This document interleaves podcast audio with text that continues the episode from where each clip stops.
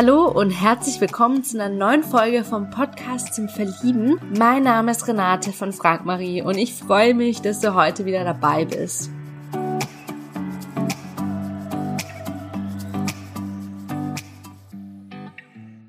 Ja, ich habe heute den Joachim zu Gast. Joachim ist 56 Jahre alt, kommt aus Nürnberg und ich habe ihm folgende Fragen gestellt. Was bedeutet Kreativität für dich? Wenn dein Leben verfilmt werden würde, welcher Schauspieler würde dich spielen? Wie fandest du Indien? Wie sieht eine erfüllende Beziehung für dich aus? Diese und viele weitere spannende Fragen hat er sich heute gestellt und ja, habe jetzt ganz viel Spaß mit der neuen Folge.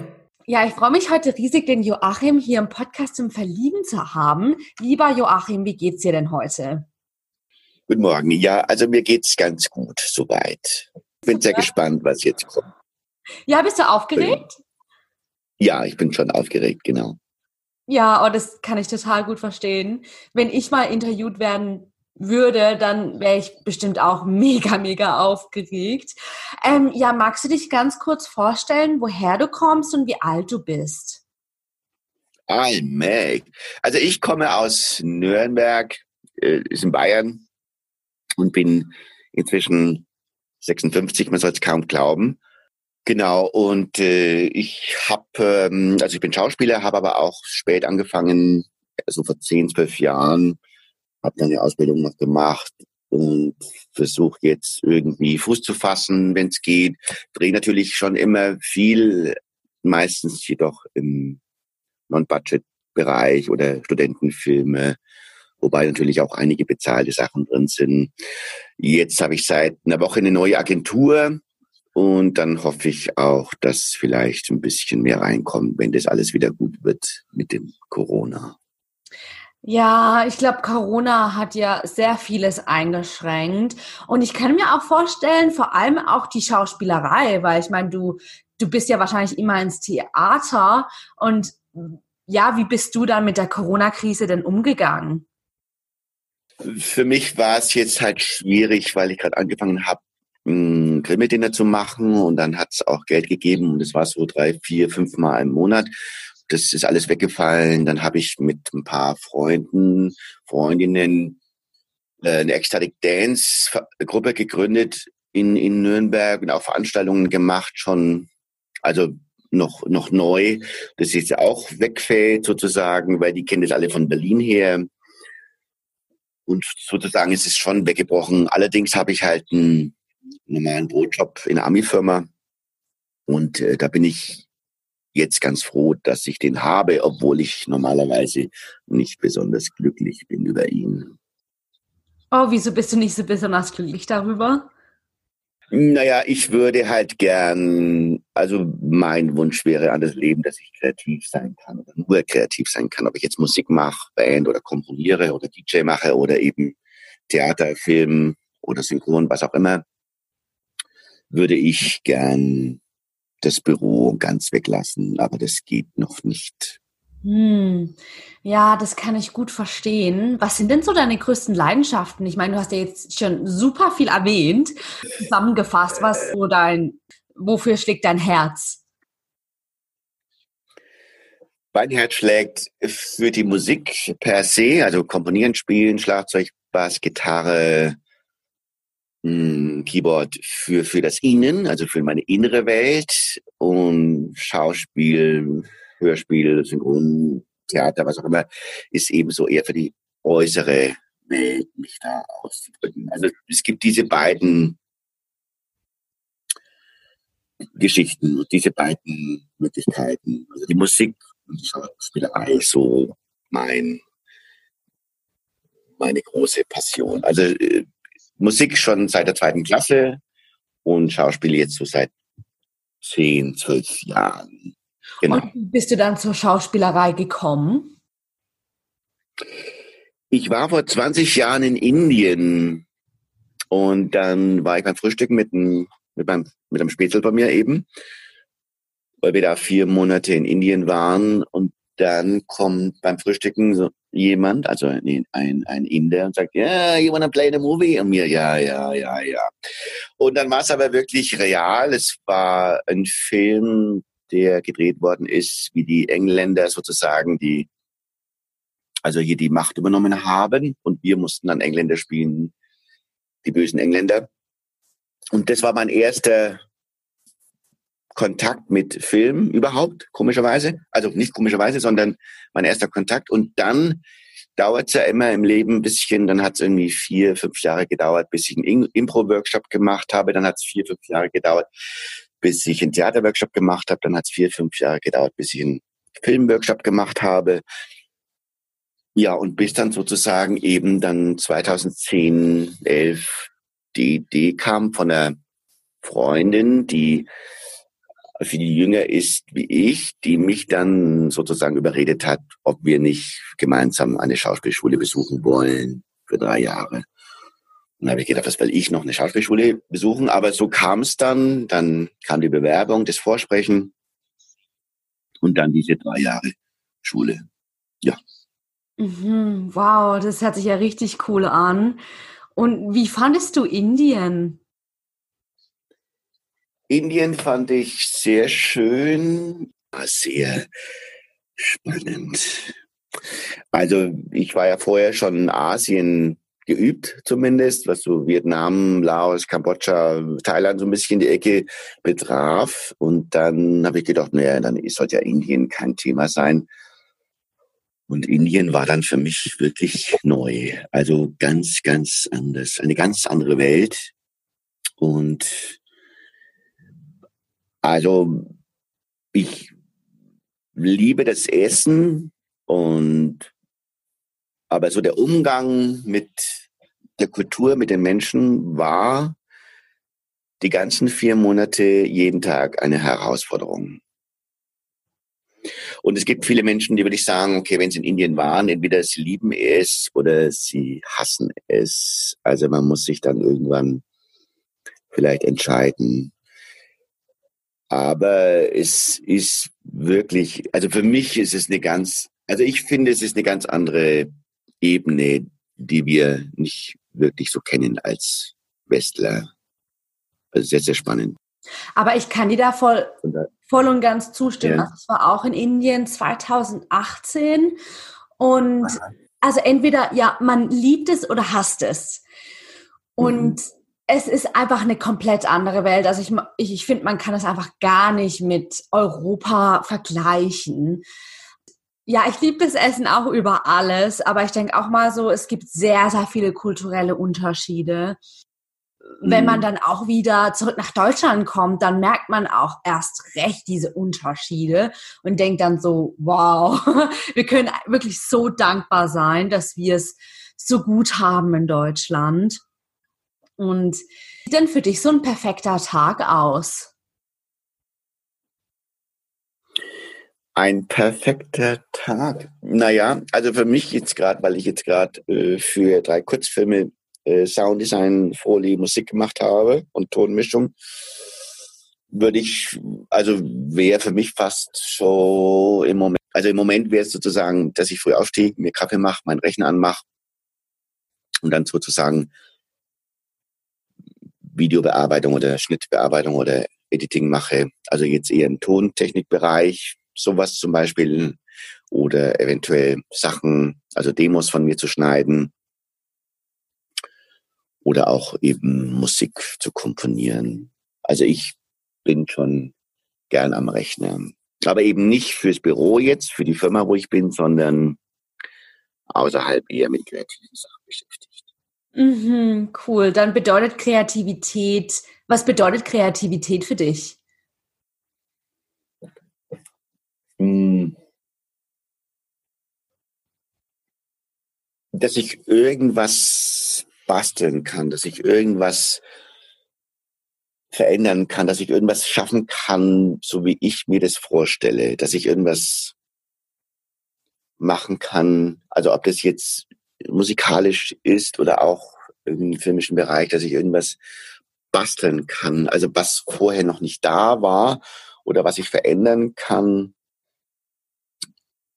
oder was ich dazu tun kann zu irgendwas, was schon existiert. Das wäre, glaube ich, so eine grobe Form der Kreativität, die ich meine. Mhm, ja, wundervoll. Ähm, ja, wenn dein Leben jetzt verfilmt werden würde, welcher Schauspieler würde dich denn spielen?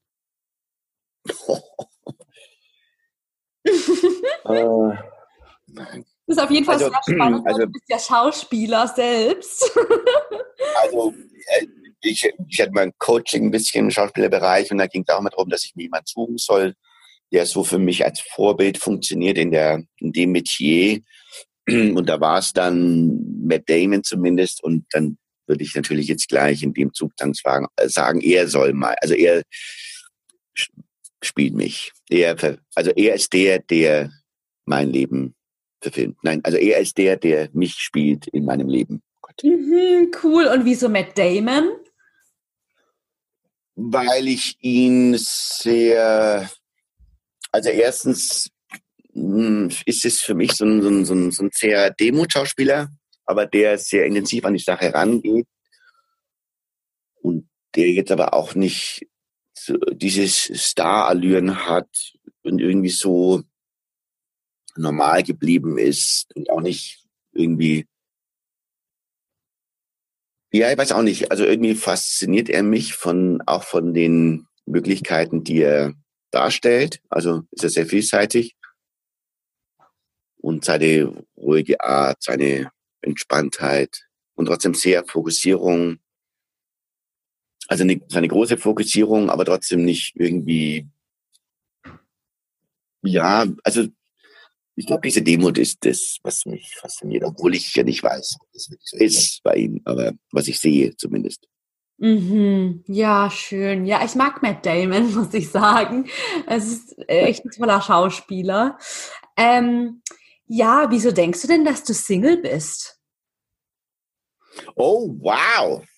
Wow, jetzt wird es aber ganz schön, es geht ja schon ins Therapeutische hier. ja, ist ja der Podcast zum Verlieben. Na, das ist natürlich eine äh, Frage. Die geht ja ganz schön tief zu, warum ich glaube, dass ich Single bin. Oh lala. Also, ja, sag mal. Wow. Wow. Ähm, ja, spannend. Also, ähm, das würde jetzt den Rahmen sprengen. Aber um vielleicht jetzt, wenn ich schon hier ja offen und ehrlich sein möchte, weil ich auch jetzt äh, gerade Radical Honesty Kurse mache, also möchte ich auch keinen Scheiß erzählen. Ich habe so ein Muster, ich habe so ein Frauenmuster und äh, das versuche ich seit abzulegen seit 20 Jahren, was mir nicht gelingt. Und dieses Frauenmuster geht dahingehend, dass ich mir immer Frauen raussuche, die so ein bisschen, wo ich sozusagen der der Mann bin, der den Frauen was beibringen kann. Also sozusagen jetzt nicht, nicht im, im Belehrenden, sondern eher, ich bin der, der die Frau rettet. Also ich suche mir immer Frauen, die so ein bisschen unglücklich sind, unzufrieden sind, die nicht im Leben zurechtkommen, die immer die falschen Männer suchen, die die so ein bisschen auch äh, vielleicht leicht gestört sind.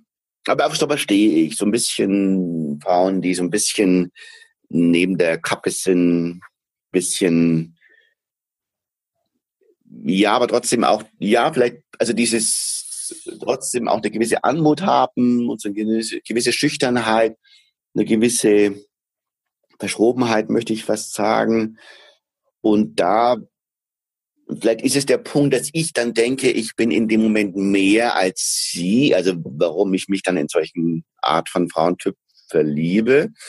Aber wenn sozusagen eine Frau in ihrer Kraft ist, in ihrer weiblichen Essenz, wenn eine Frau in ihrem Leben steht und auch zu ihrem Leben steht und auch gewachsen ist und reflektierend und wach und dann komischerweise ist sie uninteressant für mich. Wenn aber wenn die Frau dann eher so schwach ist, ach ja, ich weiß nicht, Joachim, Joachim, ach du kochst so toll, ach kannst du mich noch mal massieren? Also sozusagen habe ich so eine merkwürdige Konstruktion dessen, dass ich dann triggere, wenn die Frau, wenn ich spüre oder wenn ich merke, sie kommt nicht zurecht im Leben, dann bin ich yeah. Und es geht natürlich schief und muss auch schief gehen. Und es geht so lange schief, bis ich mein Muster bewusst bin. Natürlich bin ich dem bewusst, aber es hat sich nicht äh, groß geändert. Und weil wir gerade dabei sind, auch letztes Jahr gab es eine Frau, die war ganz, ganz anders. Und mein Bruder ist Pädagogiker in München und arbeitet mit schwer ziehbaren Jugendlichen.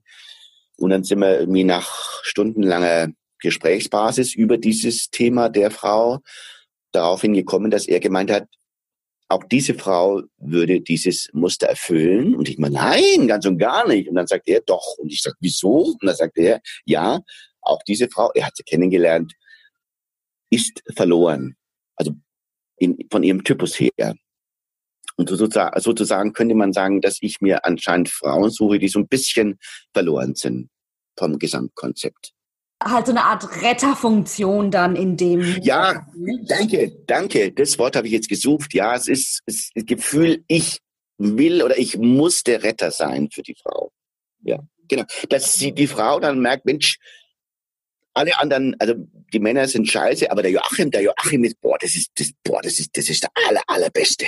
So ungefähr. Also. Ja, wie spannend, ja. super interessant, aber es ist auch super gut, dass du eben diese Erkenntnis für dich selbst hast. Ähm, ja, ähm, was bedeutet denn für dich so eine erfüllende Partnerschaft? Was beinhaltet es, wenn du so an erfüllende Partnerschaft denkst? Für mich ist natürlich wichtig und also was ich mir wünsche, wäre natürlich eine Begegnung auf Augenhöhe, gegenseitiger Respekt, Wertschätzung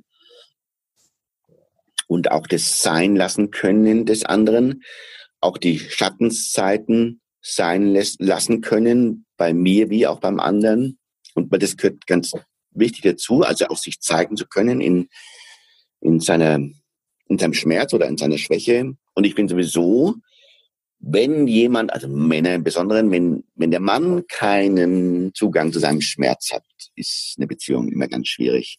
Und ich denke mir immer, ich habe Zugang zu meinem Schmerz und kann das auch mitteilen. Aber ich merke auch vielleicht, dass ich dann auch Frauen damit überfordere, weil sie das nicht kennen. Aber wir sind vom Thema abgewichen. Was, was ich mir noch wünsche, ist sozusagen eine Verbindung, die jetzt in, also über die Freundschaft geht in die Liebe oder in die Beziehung. Also jetzt nicht so sehr dieses ähm, Anhimmeln oder so, sondern eher so eine Frau zum Pferde stehlen, aber wo ich alle, also wo die Grundlage eben geschaffen ist für mehr, also eine gewisse Tiefe. Also jetzt eben nicht nur darauf bedacht zu sein, um Sex oder Körperlichkeit, sondern auch der Austausch, das Gespräch, das gemeinsame Entwickeln, also auch interessiert sein, sich in die Beziehung hineinzugeben und damit natürlich auch irgendwann in die Körperlichkeit.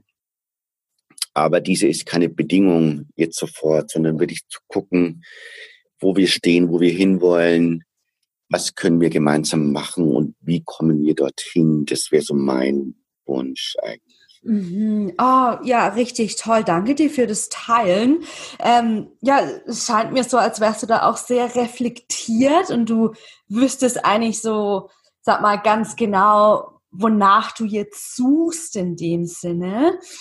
Ähm, ja, ähm, ja, stell dir vor, du wärst jetzt auf einer einsamen Insel. Ähm, welche fünf Dinge würdest du dann mitnehmen wollen?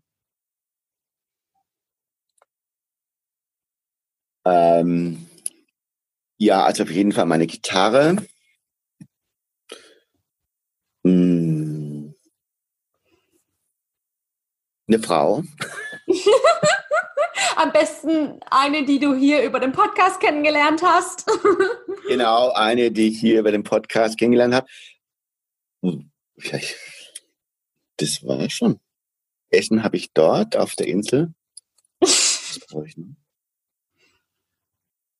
Ja. Nee, also es ist spannend. Also jetzt fällt mir gerade nicht mehr ein. Vielleicht noch was zum, vielleicht noch was zum Lesen. Hm, bevor es dir zu langweilig Oder wird. So. Ja, genau. Und äh, ja, sehr spannend. Witzig. Ich habe jetzt gedacht, da kommen tausend Dinge, aber das war's jetzt schon. Also Gitarre, Frau und Buch. Ne? Ja, sehr cool. Dann bist du auf jeden Fall zufrieden und glücklich.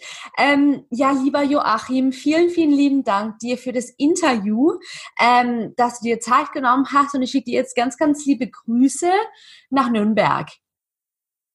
Ja, das ist aber schön. Dann ich danke auch für das Interview und äh, die Fragen, die tollen Fragen, mit denen ich nicht gerechnet habe. Ja. Ja, cool. Dann mach's gut, gell? Ciao. Ja, ich hoffe sehr, dass dir das Interview mit Joachim jetzt gefallen hat. Möchtest du Joachim näher kennenlernen? Dann freuen wir uns auf deine E-Mail am Podcast at frag-marie.de und wir leiten deine Nachricht umgehend weiter. Vielleicht kennst du auch jemanden aus deinem Umfeld, die Joachim unbedingt kennenlernen sollte, dann freuen wir uns, wenn du diese Folge teilst. Wenn du einmal selbst hier im Podcast vorgestellt und interviewt werden möchtest, dann freuen wir uns ebenfalls über deine E-Mail am Podcast at frag-marie.de. Damit noch mehr Singles die große Liebe finden, würde ich mich sehr, sehr freuen, wenn du diesen Podcast zum Beispiel hier bei iTunes mit 5 Sternen bewertest und ihn auch an andere tollen Menschen weiterempfiehlst. Vielen lieben Dank dafür. Weitere Inspiration rund um das Thema Liebe findest du auf unserer Webseite frag-marie.de. Dort findest du zum Beispiel einen kostenlosen Online-Vortrag mit Single Coach Marie zum Thema Was macht die Partnersuche erfolgreich? Marie teilt in ihrem sehr, sehr persönlichen Vortrag mit dir, warum Single sein kein Zufall ist und in welchen fünf Schritten sie ihren heutigen Partner kennengelernt hat und wie du das ebenfalls schaffen kannst. Ja, der Vortrag ist kostenlos. Die aktuellen Termine findest du auf frag-marie.de oder in den Shownotes dieser Folge. Ja, danke, dass du heute mit dabei warst. Hab jetzt noch einen wundervollen Tag und bis zur nächsten Folge. Ciao, deine Renate.